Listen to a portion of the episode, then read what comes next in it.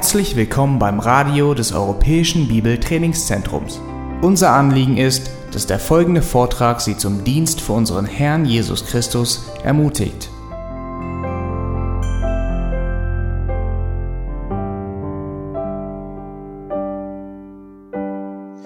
Ja, wir haben wieder Zeit und Gelegenheit, uns auf ein weiteres Thema zu konzentrieren. Es ist nicht immer leicht, aber wir dürfen auch jetzt mit dem Beistand des Herrn rechnen, dass er uns Aufnahmefähigkeit gibt, auch Frische.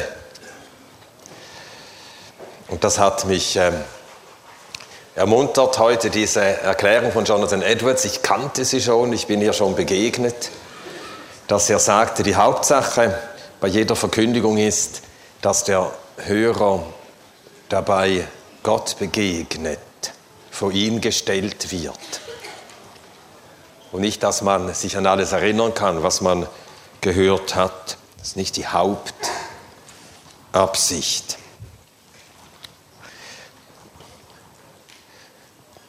Lass uns zum Herrn aufschauen und auf seine Hilfe hoffen. Ja, wir schauen auf zu dir, ich hebe meine Augen auf zu dir, der du thronst in den Himmeln, siehe wie die Augen der Knechte auf die Hand ihres Herrn, wie die Augen der Magd auf die Hand ihrer Gebieterin. So sind unsere Augen gerichtet auf den Herrn, unseren Gott, bis er uns gnädig ist. Sei uns gnädig, Herr, sei uns gnädig. Wir hoffen auf dich, wir harren auf deine Hand, auf deinen Beistand, auf dein Wirken. Erneut beten wir, dass du uns befähigst zu hören Du tust den Tauben die Ohren auf, du tust den Blinden die Augen auf. So lass uns jetzt deine Stimme hören, gnädiger Herr. Amen. Das Thema ist biblische Gemeinschaft, die Gemeinschaft der Kinder Gottes. Ich werde zuerst etwas sagen über die Grundlage der Gemeinschaft der Erlösten und von da aus kommen wir zur Verwirklichung und zum Ausleben der Gemeinschaft der Erlösten. Aber wir beginnen ganz bewusst mit den Erlösungstatsachen, mit dem, was Gott in Christus gewirkt hat. Die Grundlage der Gemeinschaft der Erlösten, ich nenne drei Wirklichkeiten der Erlösung. Erstens, wir sind eins durch den stellvertretenden Tod Christi für uns. Wir sind eins durch den stellvertretenden Tod Christi für uns. Dann zweitens, wir sind eins im Wesen. Wir haben Gemeinschaft mit dem Vater und mit dem Sohn. Und zwar so wie der Sohn zum Vater gebetet hat. Er hat als unser himmlischer hoher Priester dafür gebetet und durch seine himmlische Fürbitte sind wir eins mit dem Vater und mit dem Sohn. Und drittens, wir sind eins durch die Geistestaufe. Lesen wir drei Bibelstellen dazu. Johannes Kapitel 11, der Vers 52. Johannes Kapitel 11, der Vers 52. Wir lesen den vorhergehenden Vers auch. 51 und 52. Dies aber sagte er nicht von sich selbst aus, sondern da er jenes Jahr hoher Priester war, weiß, sagte er, dass Jesus für die Nation sterben sollte und nicht für die Nation allein, sondern damit er auch die zerstreuten Kinder Gottes in eins versammelte. Durch seinen Tod werden die Kinder Gottes in eins versammelt. Die Grundlage unserer Einheit, die durch den stellvertretenden Tod Christi gewirkte Erlösung. Dann, wir sind eins dem Wesen nach, denn wir sind eins mit dem Vater und mit dem Sohn. Johannes Kapitel 17, Verse 21 bis 23. Hier betet der Sohn Gottes nicht für die Welt Und darum hat dieses Gebet gar nichts zu tun mit Ökumenismus. Steht ausdrücklich da, dass er nicht für die Welt betet, sondern er betet für die Seinen, für die Erwählten, für seine Erlösten.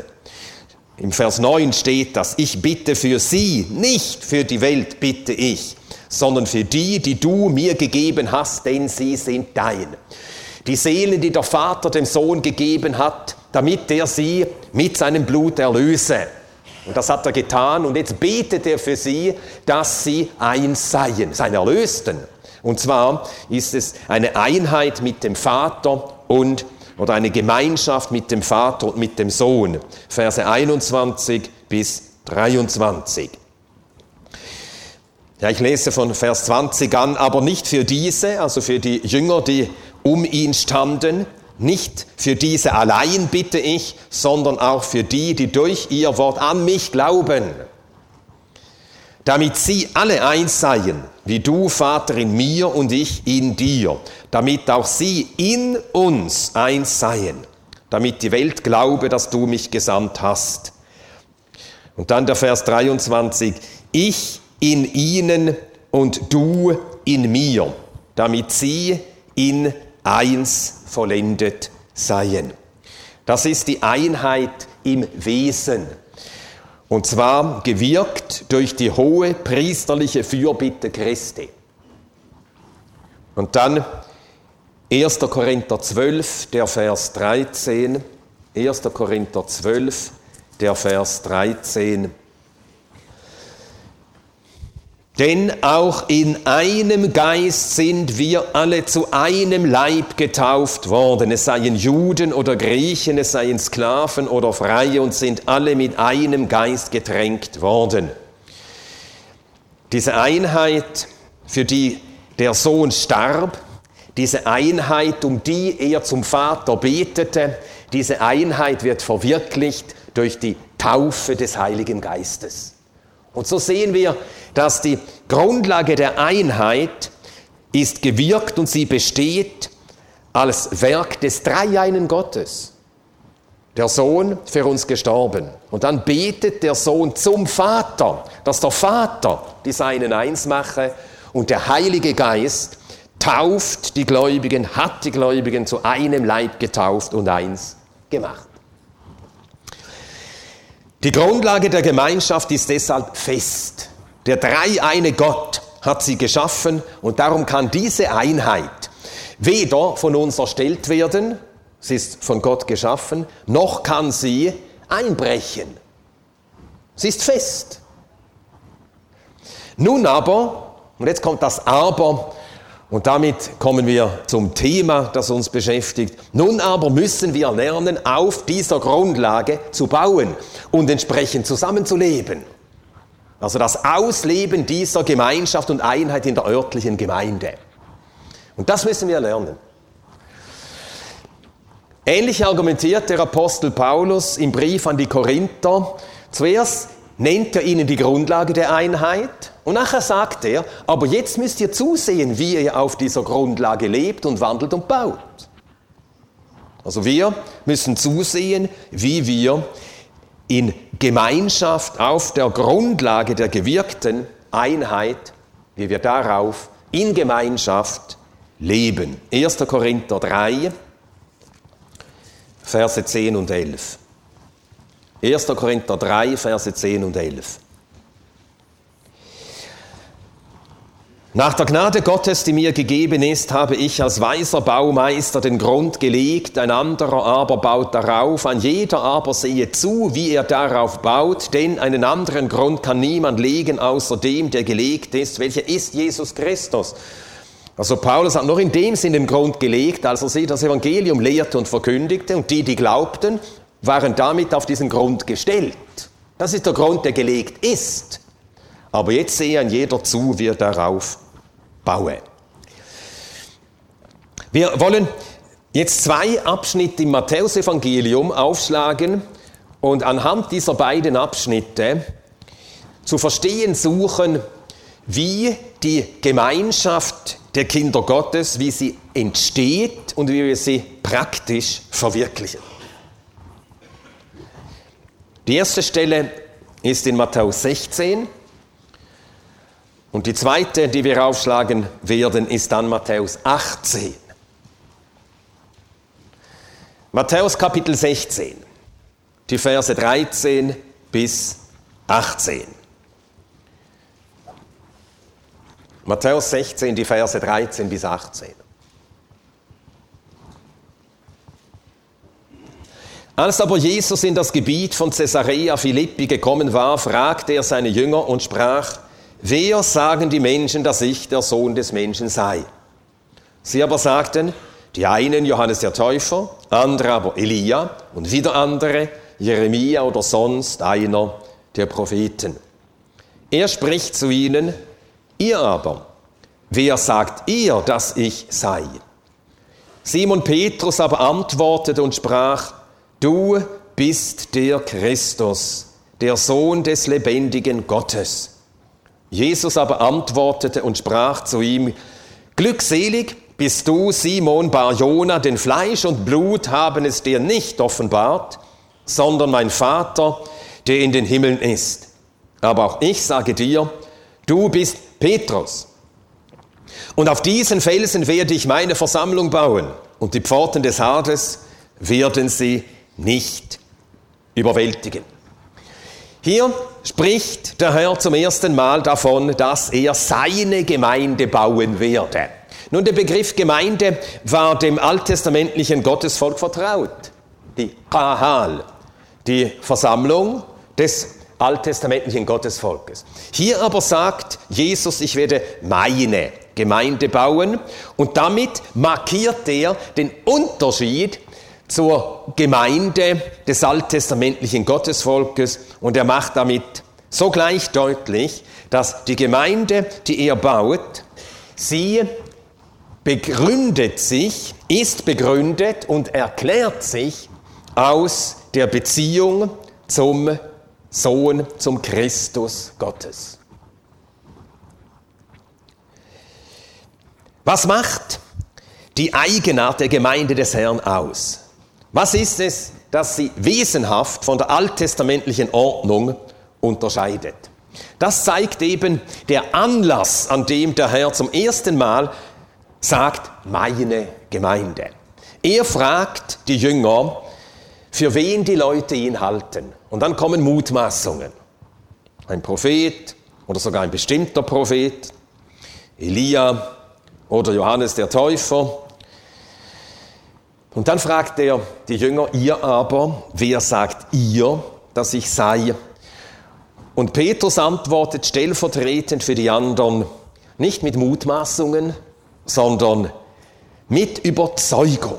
Mit Gewissheit sagt er, du bist der Christus, der Gesalbte, der Sohn des lebendigen Gottes. Durch das Wirken des Heiligen Geistes hat er ihn erkannt.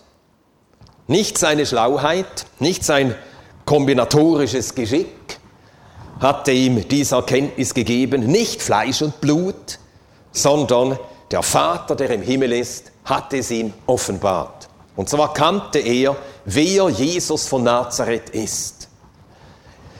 Der von Gott gesalbte Retter, der von Gott gesalbte und verordnete Priester, hohe Priester, der von Gott verordnete Herrscher über alles. Der bist du. Jesus von Nazareth ist der Sohn Gottes. Das bedeutet, dass die Identität Jesu von Nazareth das Wesen und damit auch die Identität der Gemeinde begründet. Wir können also sagen, die Gemeinde, das ist die Gemeinschaft all derer, die anders als die Welt erkannt haben, wer Jesus von Nazareth ist. Die Welt erkennt ihn nicht. 1. Johannes 3, Vers 1. Darum erkennt uns die Welt nicht, weil sie ihn nicht erkannt hat. 1. Johannes 3, Vers 1. Darum erkennt uns die Welt nicht, weil sie ihn nicht erkannt hat. Die Welt hat ihn nicht erkannt, die Welt erkennt ihn nicht. Hält ihn bis heute für einen jüdischen Reformer, einen jüdischen Wanderprediger, einen Wunderrabbi und was der Vorstellungen mehr oder sogar für den ersten Kommunisten. Die Welt erkennt ihn nicht. Paulus sagt im ersten Korintherbrief, dass die Welt die Weisheit Gottes und den Christus Gottes nicht erkannt hat, denn wenn sie ihn erkannt hätten, hätten sie den Herrn der Herrlichkeit nicht gekreuzigt. 1. Korinther 2, Vers 8. Also die Welt erkennt ihn nicht, aber da gibt es solche, die ihn erkennen. Und erkennen heißt mehr als bloß wissen. Erkennen im biblischen Sinn heißt mit der erkannten Person eins werden. Und alle die, die Jesus von Nazareth durch Gottes Geist gelehrt, erkannt haben, die zusammen sind die Gemeinde. Die Gemeinde erklärt sich also aus der Beziehung all der Gläubigen zu Christus. Und daraus ergibt sich, dass das dann die Gemeinschaft bindet, zusammenbindet. Wir sind hier zusammen und in der örtlichen Gemeinde haben wir deshalb Gemeinschaft, weil ein jeder von uns Jesus von Nazareth erkannt hat und so mit ihm verbunden worden sind. Und das verbindet uns untereinander. Nicht Nationalität, nicht äh, gleiche Interessen, nicht gleiche äh, Hobbys, nicht gleiches Temperament, sondern dieses eine, dass wir alle in Jesus von Nazareth, den Herrn, den Retter, erkannt haben und wir mit ihm verbunden sind. Also Gemeinde, örtliche Gemeinde entsteht dadurch, dass da Menschen sind, die in die rechte Beziehung zum Herrn getreten sind und damit sind sie in die rechte Beziehung zueinander gesetzt worden. Und so kann man die ganze Gemeinde sehen als ein Ausdruck dieser doppelten Beziehung. Die rechte Beziehung zum Herrn und die rechte Beziehung zueinander. Wir wollen uns das jetzt ein bisschen näher ansehen. Die rechte Beziehung zum Herrn. 1. Petrus 3, Vers 18. 1. Petrus 3, Vers 18.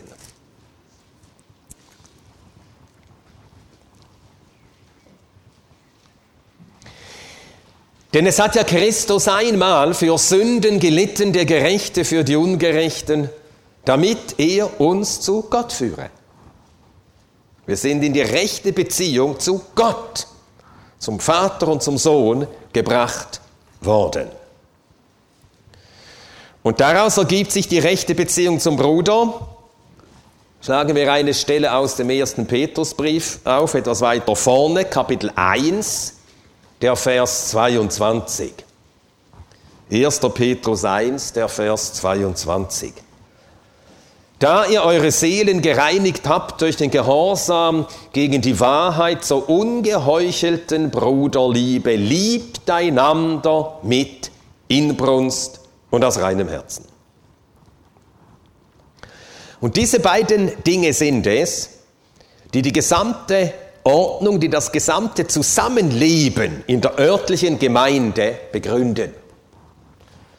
Die rechte Beziehung zum Herrn und daraus die rechte Beziehung zueinander. Das ist sehr einfach, das haben wir sehr schnell verstanden und gleichzeitig ist das von einer Tiefe und von einer Komplexität, die wir nicht ausgelotet haben. Denn es gibt nichts Tieferes und nichts Komplexeres als Beziehungen. Eine Beziehung zwischen zwei Personen. Wie komplex ist das? Ein Leben lang leben Eheleute miteinander zusammen und es dauert sehr lange, bis wir das lernen und wir haben nie ausgelernt. Und hier haben wir nicht nur eine Beziehung zwischen zwei Personen, sondern wir haben ein ganzes Geflecht von Beziehungen. Jeder von uns in seiner persönlichen Beziehung zum Herrn und dann all die Beziehungen untereinander. Das ist Gemeinde. Die Gemeinde wollen wir uns das zuerst ansehen, die Gemeinde, wie sie sich durch ihre ganz besondere Beziehung zur Person Jesu Christi definiert. Und nachher wollen wir uns das zweite etwas näher ansehen, die Beziehungen untereinander. 1. Korinther 3, Vers 11. Schlagen wir noch einmal auf. 1. Korinther 3, Vers 11. Denn einen anderen Grund kann niemand legen, außer dem, der gelegt ist, welcher ist Jesus Christus. Christus ist der Grund der Gemeinde. Das ist eine Beziehung. Grund, auf dem das Haus ruht. Zweitens, der Herr ist der Eckstein der Gemeinde. Epheser 2, Vers 20. Epheser 2, Vers 20. Aufgebaut auf der Grundlage der Apostel und Propheten, in dem Christus, Jesus selbst Eckstein ist. Das drückt ein Verhältnis aus, was der Eckstein für einen Bau bedeutet, das bedeutet Christus für die Gemeinde. Gleiche Beziehung. Drittens, der Herr ist das Haupt der Gemeinde, Epheser 1, Vers 22. Epheser 1, Vers 22. Er hat alles seinen Füßen unterworfen und ihn als Haupt über alles der Versammlung gegeben. Was das Haupt zum Leib oder der Kopf zum Körper ist, das ist Christus der Gemeinde. Und viertens, der Herr ist die Mitte der Gemeinde. Epheser 3, Vers 17 dass der Christus durch den Glauben in euren Herzen wohnt, in der Mitte, die Mitte sei. Also Jesus Christus ist wie das Fundament zum Haus. Nun, was heißt das? Er ist es, der uns trägt. Und das heißt, dass wir immer mehr lernen müssen als Einzelne und als ganze Gemeinde, lernen müssen, dass wir uns immer ausschließlicher auf ihn stützen. Auf ihn verlassen, ihm vertrauen. Das heißt auf sein Wort, auf seine Weisungen, auf seine Gegenwart. Und darum muss die Gemeinde Lehre bekommen und durch das Wort Christi ernährt werden. Und darum müssen wir als Einzelne Bibelleser sein. Alles hängt miteinander zusammen.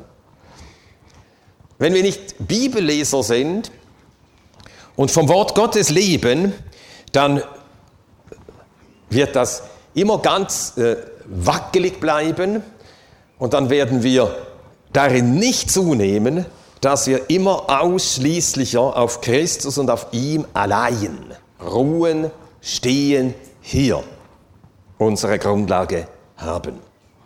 Christus ist wieder Eckstein zu den Mauern. Das bedeutet, an, an ihm richtet sich die ganze Gemeinde aus. Wenn man ein Haus baut, dann muss man ja irgendwo beginnen.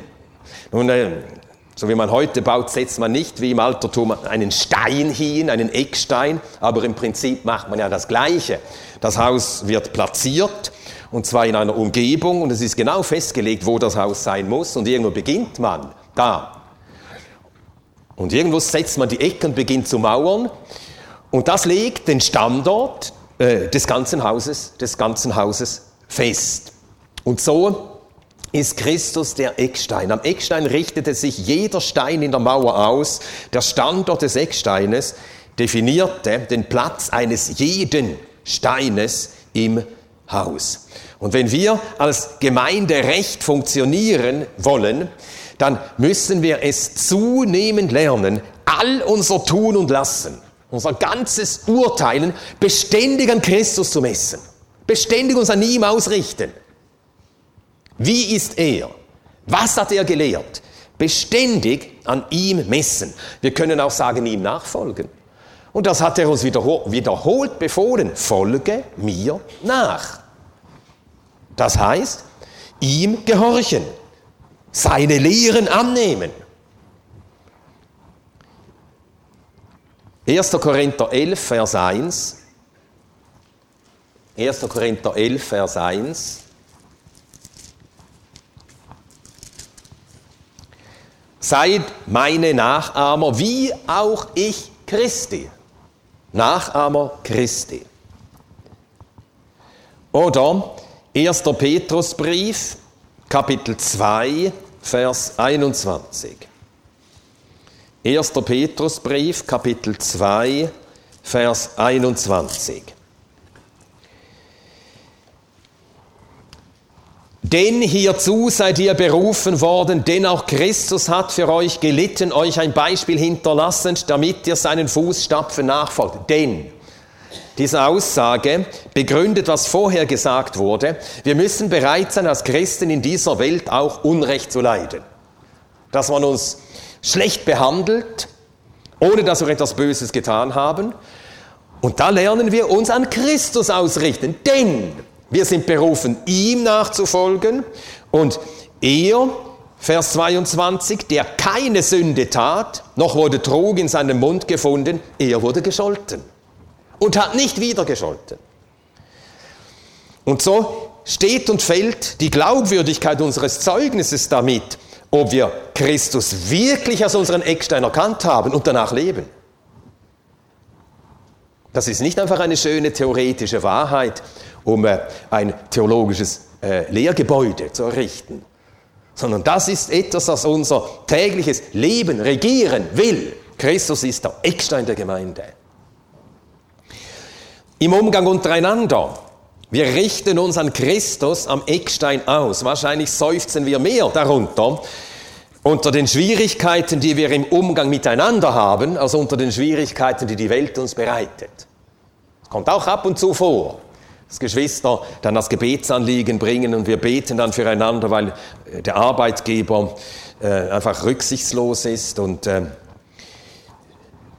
es dem äh, Angestellten schwer macht. Aber viel häufiger kommt es vor, dass Geschwister übereinander seufzen. Und in dem Zusammenhang, Philipper 2, Vers 4, Vers 5, denn diese Gesinnung sei in euch, die auch in Christus Jesus war. Wiederum denn. Wovon spricht denn Paulus vorher? Er spricht davon, dass die Gläubigen untereinander eines Sinnes sein sollen, nichts aus Streitsucht tun oder eitlem Ruhm, einer den anderen höher achten soll als sich selbst. Denn Schaut euch Christus an, welche Gesinnung er hatte. Diese Gesinnung müsst ihr bekommen. Denn Christus, Jesus, hatte diese Gesinnung, er, der in Gestalt Gottes war, achtet es nicht für einen Raub, Gott gleich zu sein. Wenn wir das bekennen, dass Christus der Eckstein der Gemeinde ist, dann muss sich das hier zeigen. Wir richten uns an ihm aus, so wie er sich verhielt so wie seine Gesinnung war, so müssen wir mehr und mehr werden. Und alles abweichen davon, wie heißt das? Sünde. Es ist Sünde, nicht in dieser Gesinnung zu wandeln. Und das heißt, wir haben immer Ursache, uns vor dem Herrn zu demütigen. Immer Ursache, unser zu kurz kommen zu bekennen. Immer Ursache, ihn darum anzuflehen, Herr, lehre uns. Herr, lass uns wachsen in dieser Sache, dir ähnlicher zu werden. Christus ist wie das Haupt zum Leib. Nein, ich will noch ein Beispiel anführen. Von Christus lernen. Römer 15, Vers 7. Römer 15, Vers 7. Deshalb nehmt einander auf, wie auch der Christus euch aufgenommen hat. Wiederum, gleich wie er, sich an ihm ausrichten. Hat er dich angenommen? Ja. Warst du würdig? Nein. Ja, warum nimmst du den Bruder oder die Schwester nicht auf? Weil du findest, er sei irgendwo nicht so, wie, er, wie du meinst, er müsste sein. Weil du Forderungen an ihn hast. Deshalb nehmt einander auf, wie auch der Christus euch angenommen hat. Das ist eben Gemeinde, so zusammenleben. Er ist der Eckstein tatsächlich. Und das zeigt sich genau in dieser Weise. Und dann Epheser 4, 32. Epheser 4, 32. Seid aber zueinander gütig, mitleidig, einander vergebend, wie auch Gott in Christus euch vergeben hat. Wiederum uns an ihm ausrichten.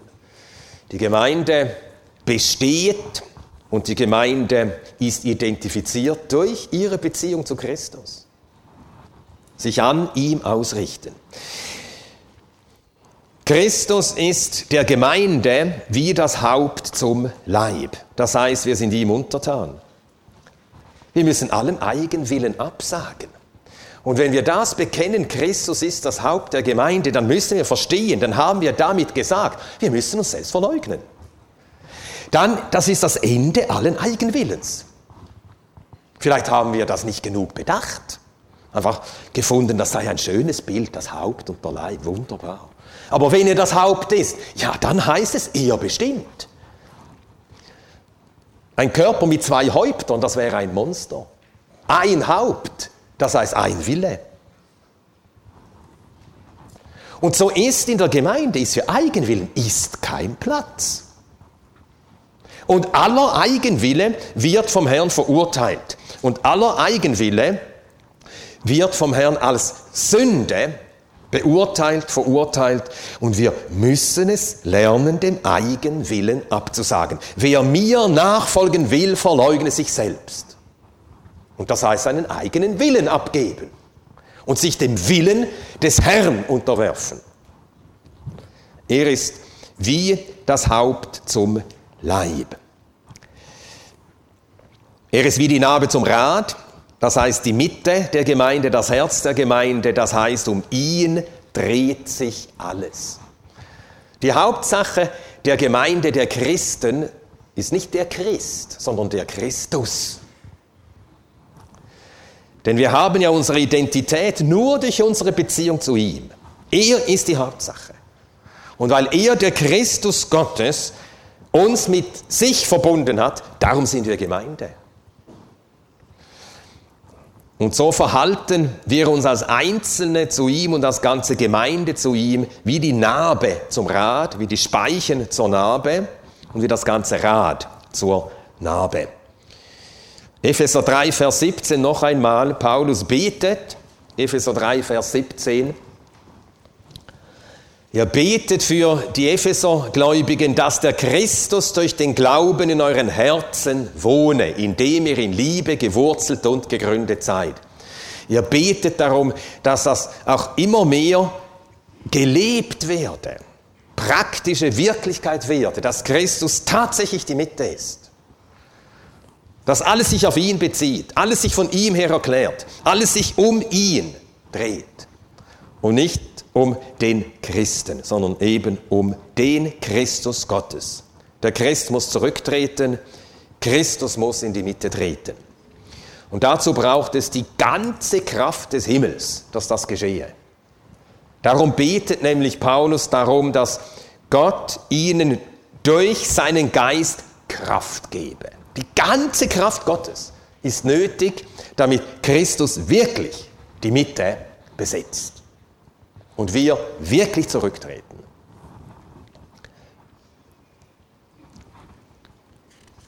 Gut, so viel zu dieser grundlegenden Beziehung, die am Anfang steht, unsere Beziehung zum Herrn. Und jetzt noch einige Gedanken zur Beziehung der Erlösten untereinander. Und dazu schlagen wir auf Matthäus Kapitel 18.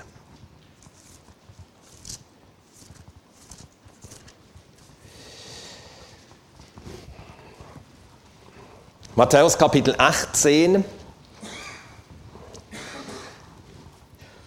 Das ist die vierte der fünf großen Königsreden im Matthäusevangelium. Die erste ist die Bergpredigt, die zweite ist die Aussendungspredigt in Matthäus 10. Und hier die vierte, die dritte sind die Geheimnisse seines Reiches, die Gleichnisse vom Reich der Himmel. Und hier geht es in Matthäus 18, in dieser vierten Königsrede, um die Gemeinschaft in seinem Reich. Wie gehen die Angehörigen seines Reiches miteinander um?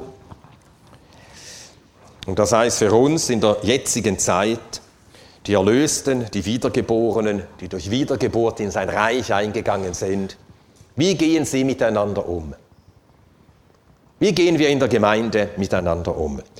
Der Herr nennt acht verschiedene Dinge, die alle etwas aussagen über unsere Beziehung zueinander in diesem Kapitel Matthäus 18. Ich nenne diese acht und nachher ja, wollen wir uns einige nur ein wenig ansehen. Viel Zeit ist ja nicht. Matthäus 18. Ich lese zuerst einige Verse. Matthäus 18 lesen wir die Verse 1 bis 9. Matthäus 18, Verse 1 bis 9. In jener Stunde traten die Jünger zu Jesus und sprachen, wer ist denn der Größte im Reich der Himmel?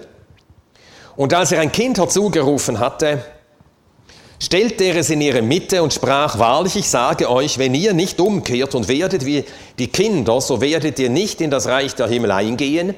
Darum, wer irgend sich selbst erniedrigt, wie dieses Kind, der ist der Größte im Reich der Himmel.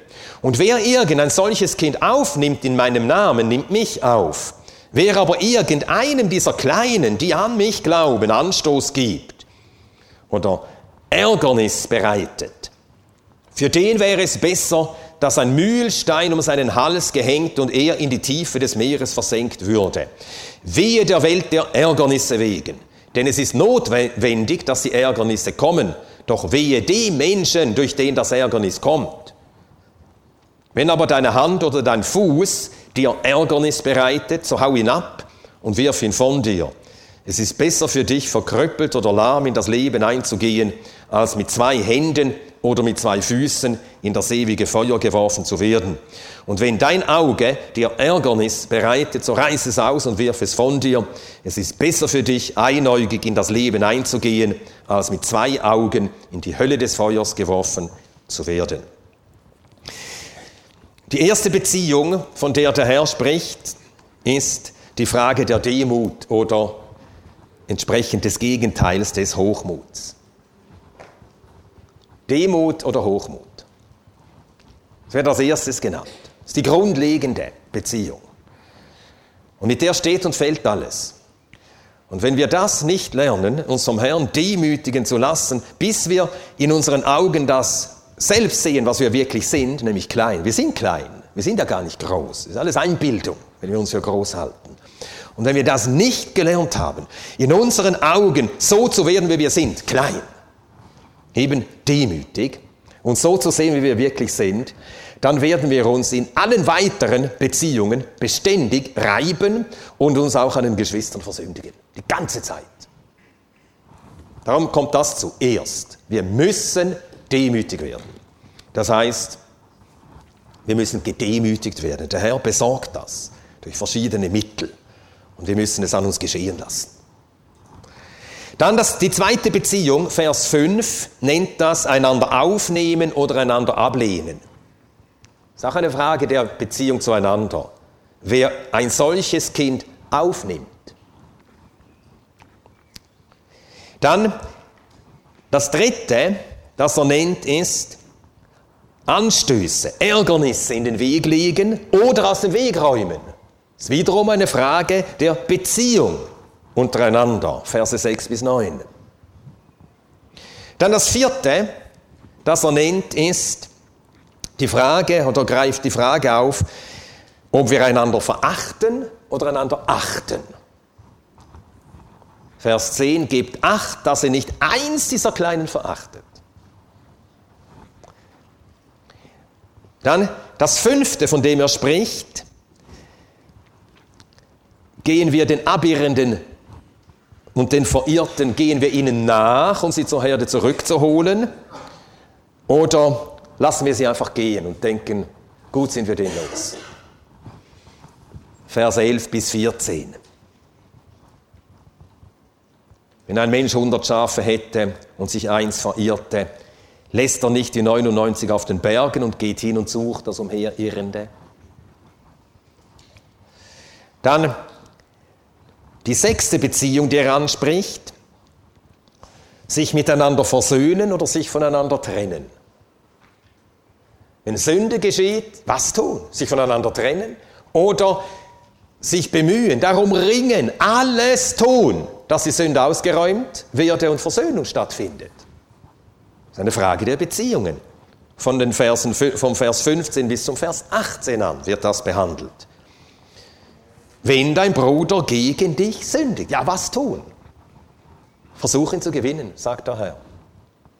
Das ist das Erste, was er sagt. Versuch ihn zu gewinnen. Wenn er auf dich hört, hast du deinen Bruder gewonnen. Du willst ihn doch gewinnen, du willst ihn nicht los sein. Hoffentlich nicht. Dann siebtens, miteinander beten. Das ist auch eine Sache des, der gemeinsamen Beziehung, Vers 19. Wahrlich, wiederum sage ich euch, wenn zwei von euch auf der Erde übereinkommen werden über irgendeine Sache, welche sie auch erbitten mögen, gemeinsam beten. Oder einander aus dem Weg gehen, kann man auch. Einfach einander meiden. Geht. Man kann einfach nebeneinander herleben in der Gemeinde. Kein Geschrei, keine dramatischen Szenen, aber man lebt nebeneinander vorbei. Ist das, was der Herr gewollt hat? Dann achtens, die achte Art der Beziehung, einander vergeben oder einander Schuld aufrechnen. Und wir merken, das sind genau die Dinge, mit denen das Gemeindeleben steht oder fällt. Und zu unserem Schaden nehmen wir diese Dinge nicht richtig ernst. Manche reden von Gemeinde und von den Ratschlüssen Gottes über die Gemeinde und von der neutestamentlichen Gemeindelehre, aber diese Dinge werden einfach ignoriert. Und wir wundern uns, dass Gemeinden auseinanderbrechen. Diese Dinge müssen wir lernen. Wenn wir im Reich unseres Herrn, oder sagen wir für unsere Zeit in der Gemeinde, recht zusammenleben wollen und zusammenbleiben wollen und darin wachsen wollen. Ja, das sind Herausforderungen, ist mir auch klar. Und ich muss mir selbst vorwerfen, in all diesen Punkten schon versagt zu haben. In allen. Und häufig.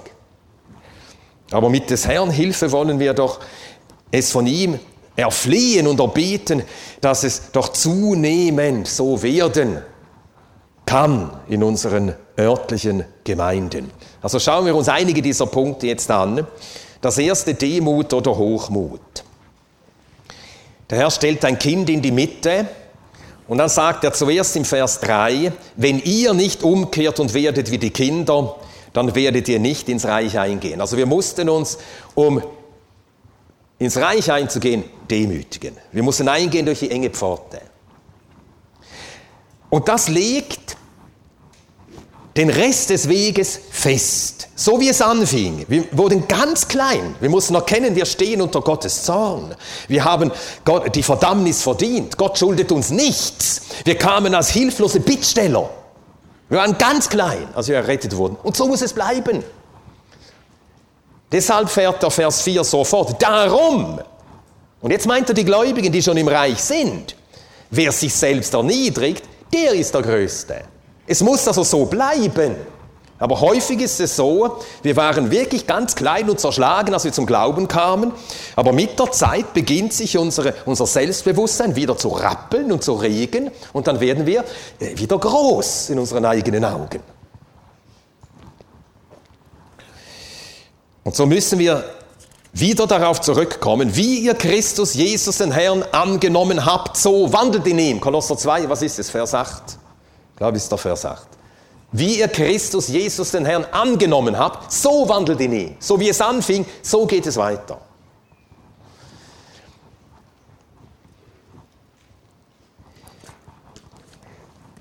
Äh, ein Zitat vom Puritaner John Trapp. Er sagt einmal Folgendes. Ehrgeiz nimmt die Zügel des Denkens in die Hand und wo immer er die Seele besitzt, macht er das Herz zu Stahl und das Gewissen stumpf. Alle Sünde geht leicht herunter bei dem, der um jeden Preis groß werden will. Ehrgeiz nimmt die Zügel des Denkens in die Hand und wo immer er die Seele besitzt, macht er das Herz zu Stahl und das Gewissen stumpf. Alle Sünde geht leicht herunter bei dem, der um jeden Preis groß werden will. Wir müssen klein werden. Und daraus wird sich dann das nächste ergeben, dass wir dann den Bruder aufnehmen. Wenn wir nicht klein werden, der Herr uns demütigen kann und wir uns demütigen lassen, werden wir immer wieder Geschwister von uns stoßen, hinausdrängen, äh, nicht annehmen. Das ergibt sich zwingend daraus. Also Vers 5, wer irgendein solches Kind aufnimmt in meinem Namen, nimmt mich auf. Den Bruder aufnehmen. Und zwar in meinem Namen. Das heißt, ihn aufnehmen, weil er Christus gehört, weil Christus ihn liebt, weil Christus sein Blut für ihn gelassen hat. Deshalb, nicht weil er mir sympathisch ist. Das hat hier überhaupt nichts dazu zu tun, sondern weil er Christus gehört. Nehmt einander auf, wie, Christus, wie Gott euch in Christus aufgenommen hat. Oder wie Christus euch aufgenommen hat. Wer aber groß sein will, der wird genau das nicht tun. Eine Stelle dazu aus dem dritten Johannesbrief. Und wir merken, das sind ganz aktuelle Probleme, reale Probleme in örtlichen Gemeinden. Und so geht es in den Gemeinden. Solche Dinge geschehen am Laufmeter. 3. Johannesbrief, Vers 9 und 10. Ich schrieb etwas an die Versammlung, aber Diotrephes, der gern unter ihnen der Erste sein will, nimmt uns nicht an. Da ist jemand, der will einfach groß sein. Er will bestimmen. Ich bin hier der Chef. Ich weiß mehr. Ich weiß Bescheid. Du hör jetzt mal zu. Das ist Diotrephes. Er will der Erste sein. Und was ist die Folge? Er nimmt uns nicht an. Und nachher Vers 10, deshalb, wenn ich komme, will ich an seine Werke erinnern, die er tut, indem er mit bösen Worten gegen uns schwatzt und sich hiermit nicht begnügend, nimmt er die Brüder nicht an. Wer groß sein will, der nimmt die vom Herrn Geliebten nicht an, obwohl der Herr befohlen hat, sie anzunehmen. Nehmt einander an. Oder wer ein solches Kind aufnimmt in meinem Namen, nimmt mich auf. Dann das dritte Prinzip, Anstöße vermeiden, dazu sage ich jetzt nichts. Ich verweise nur auf 1. Korinther 8 und Römer 14, dort wird das behandelt ausführlich. Anstöße einander in den Weg legen oder Anstöße vermeiden. 1. Korinther 8 und Römer 14. Dann das vierte Prinzip oder die vierte Beziehung, niemanden verachten. Kapitel 18, Vers 10.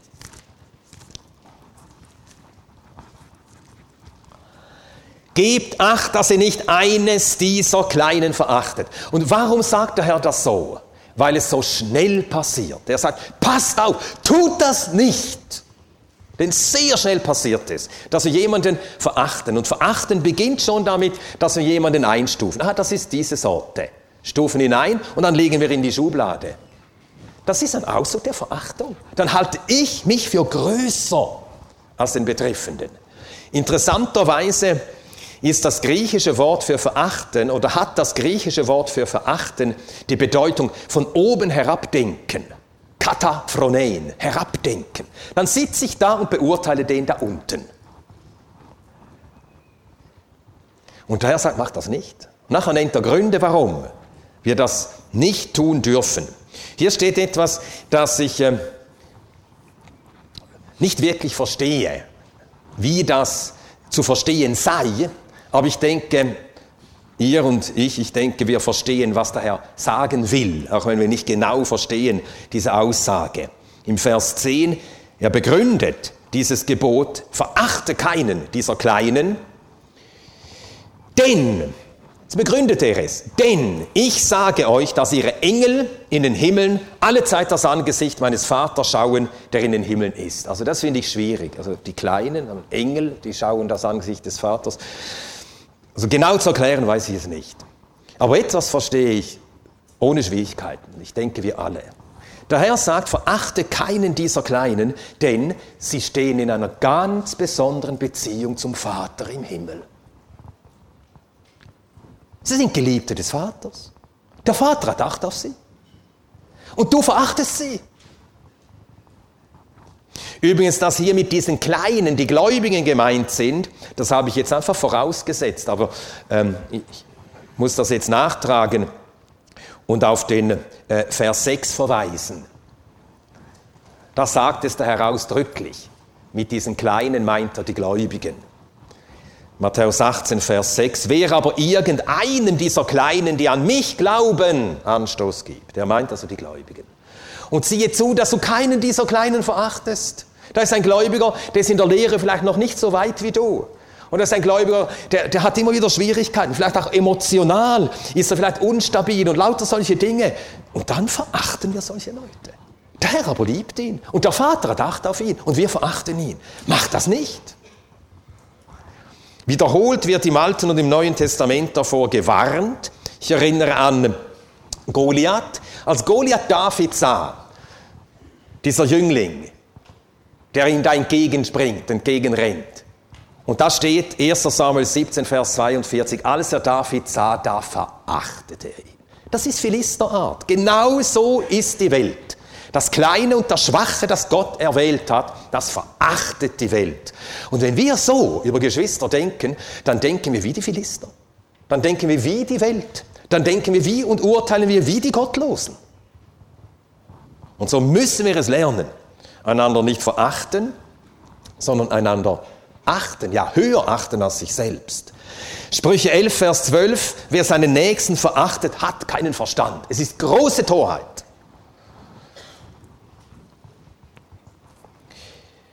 Ja, wir verachten die Kleinen. Wir dürfen sie nicht verachten, denn sie glauben an den Herrn. Sie haben eine besondere Beziehung zum Vater im Himmel. Und nachher spricht er davon, der Menschensohn, dass er gekommen ist, die Irrenden zurückzuholen. Denn er will nicht, dass einer dieser Kleinen verloren gehe, Vers 14. Ebenso ist es nicht der Wille eures Vaters, der in den Himmeln ist, dass eins dieser Kleinen verloren gehe. Hier in Matthäus 18 geht es nicht um den Herrn, der Sündern nachgeht. Das ist Lukas 15, wo er den, äh, einen ähnlichen oder den gleichen Vergleich verwendet. Hier geht es darum, dass er der große Hirte der Schafe ist, der die verwirrt, verirrten Schafe seiner Herde, die Kleinen, die Gläubigen, zurückholt. Und wenn ein Gläubiger abirrt und nur zu schnell geschieht es, dass wir ihn dann sofort im Herzen abschreiben. Sogar eine gewisse Genugtuung empfinden. Siehst du, habe ich schon immer gesagt. Das ist eine ganz schäbige Regung. Eine ganz schäbige Regung.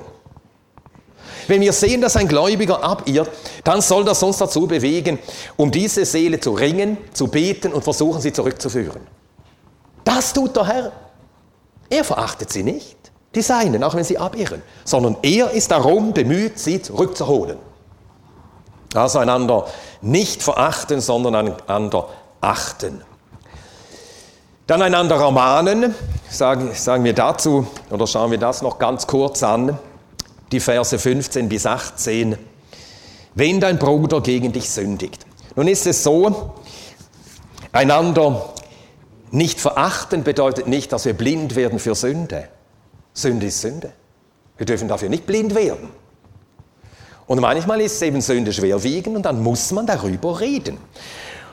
Und jetzt gibt er Anweisungen, aber nicht Anweisungen, wie manche es denken, Du musst nur diese drei Schritte tun, hast du diese drei Schritte gegangen, darfst du ihn aus der Gemeinde hinaus tun und du stehst sauber da. Eben nicht, sondern der Herr zeigt uns, wie viel und wie lange wir uns bemühen müssen, bis wir dann schweren Herzens zum Schluss kommen müssen, es geht nicht. Wir wollen ihn gewinnen, ich will ihn gewinnen. Und alle Hilfe hat nicht geholfen.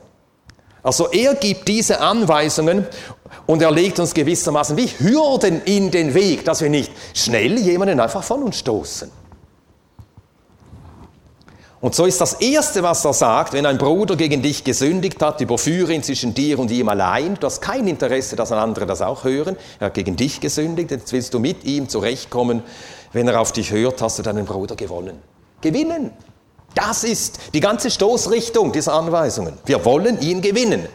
Und wenn es nicht geholfen hat, wenn dein Bruder nicht hört, so nimm noch einen oder zwei mit.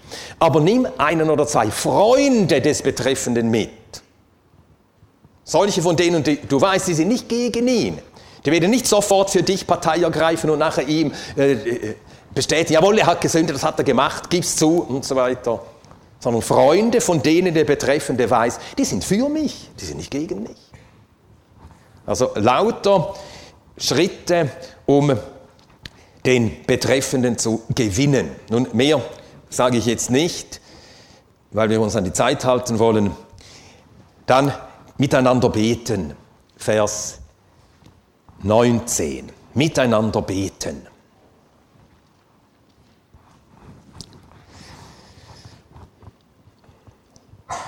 Diese Worte stehen nicht zufällig an dieser Stelle. Wahrlich wiederum sage ich euch, wenn zwei von euch auf der Erde übereinkommen werden über irgendeine Sache, welche sie auch erbitten mögen, so wird sie ihnen zuteil werden von meinem Vater, der in den Himmeln ist.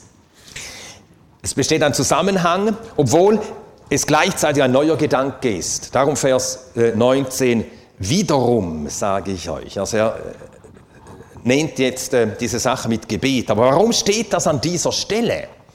Eben hat der Herr von Sünde gesprochen, die die Gemeinschaft stört. Gemeinsames Gebet ist die unerlässliche Vorbereitung, um mit Sünde in solchen Fällen in glücklicher Weise umgehen zu können. Wenn wir nicht viel für die Betreffenden beten, dann werden wir durch Gespräche wahrscheinlich mehr zerstören, als dass wir helfen. Und dann kommt das an dieser Stelle. Beten. Ihr müsst es lernen, miteinander zu beten. Für solche, die, wo jetzt über Sünde mit ihnen sprechen müsst. Zweitens, gemeinsames Gebet ist auch das schöne Ergebnis einer wiederhergestellten Beziehung. Kann man wieder miteinander beten. Wie herrlich! Man war einander entfremdet, jetzt können wir miteinander beten. Und drittens, gemeinsames Gebet ist auch ein unerlässliches Mittel, um mehr und mehr zu dieser Einheit zu finden, von der dieser Vers spricht. Wenn zwei oder drei übereinkommen über irgendeine Sache, welche sie auch erbitten. Und wenn man gemeinsam viel betet, wird man mehr und mehr eins. Und das steht deshalb gerade an dieser Stelle. Gemeinsam beten und nicht einander aus dem Weg gehen. Und das letzte, der letzte Punkt ist einander vergeben. Aber über dieses Gleichnis habt ihr wohl in euren Gemeinden schon wiederholt, Predigten gehört. Und darum will ich jetzt dazu gar nichts mehr sagen, sondern nur auf den letzten, äh, den letzten Vers lesen und dazu zwei, drei abschließende Gedanken äußern. Also der letzte Vers in diesem Abschnitt, der Vers 35, so wird auch mein himmlischer Vater euch tun, wenn ihr nicht jeder seinem Bruder von Herzen vergebt. Vergebung. Wir müssen lernen zu vergeben. Und zwar wirklich vergeben. Und vergeben heißt von Herzen vergeben und das heißt auch vergessen. Es ist eine ganz betrübliche Sache, wenn man anderen immer wieder Dinge auftischt, obwohl sie es dir bekannt haben. Jemand ist zu dir gekommen und hat gesagt, du, ich habe dir gegenüber versagt. Es war nicht recht, was ich da sagte oder tat. Und dann darf man das nicht hervorholen und sagen, ja, damals hast du das schon so gemacht. Sie hat immer wieder gemacht. Und wer das tut, der hat nicht wirklich vergeben. Denn wenn Gott vergibt, Gott sagt, ich werde ihrer Sünde nie mehr gedenken. Und das heißt, er holt sie nicht hervor. Von Herzen vergeben, das heißt auch mit Freude vergeben. Manchmal hört man, wie Geschwister sagen, ja, ich muss ihm ja vergeben. Ja, ich muss ihm ja vergeben. Das ist nicht von Herzen vergeben. Es ist vielmehr so, ich darf ihm vergeben. Ich habe dem Herrn schon oft gedankt, dass er diese Anweisung gegeben hat. Wir dürfen vergeben. Er hätte uns ja auch befehlen können, du darfst so lange nicht vergeben, bis. Und er soll nicht vergeben, Schuld ist Schuld und Schuld besteht und Schuld kann nicht getilgt werden. Das wird erst vor dem Richterstuhl Christi, wird das geregelt. Hätte er auch sagen können. Und dann hätten wir beständig damit leben müssen, Schuld ist da und wird nie vergeben. Das wäre schlimm. Wir dürfen vergeben.